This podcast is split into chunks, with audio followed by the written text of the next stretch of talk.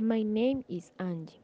I am an occupational therapy student, and below we will explain the interventions that are performed in a child with dyspraxia or developmental coordination disorder.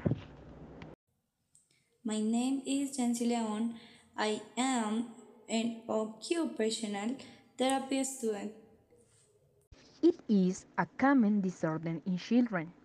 It is an alteration in development that can affect all areas of the child physical, social, memory, language, sensory development, intellectual, and emotional growth. Difficulties can be observed in learning to write, such as squeezing the pencil to merge confusing letters, poorly organizing the spaces between words, having deeply and poorly ordered, nice, dogs, and netbooks or having problems coping from the board, among others. Occupational therapy intervention.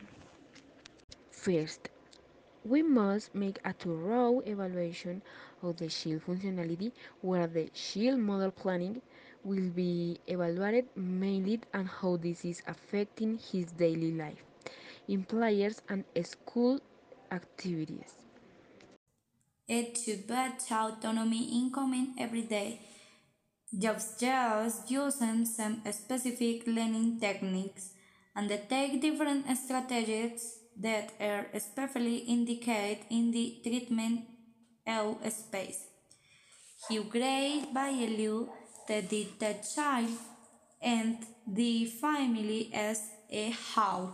Occupation therapy serves as a guide to orient yourself in how to act to do certain things. This role is also very important for the explanation of the activities and games that are carried out in therapy.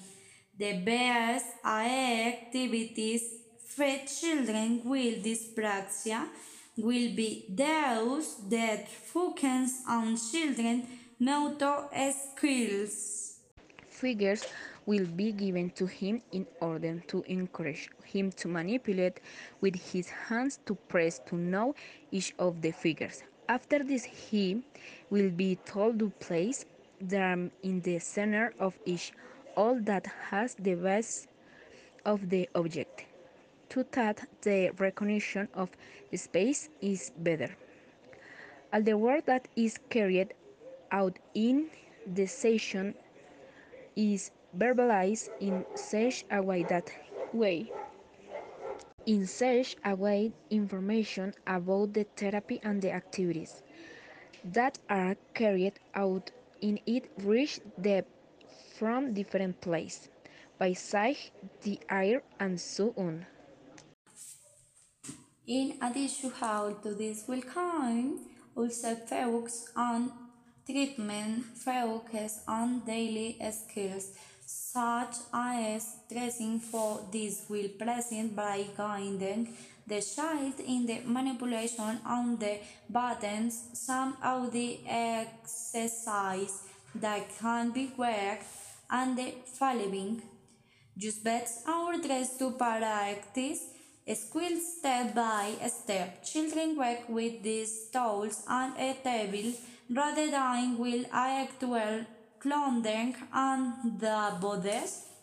Just bevel cues line put the train, the station, the move in on the rails. To help him remember how to hook up them sit up.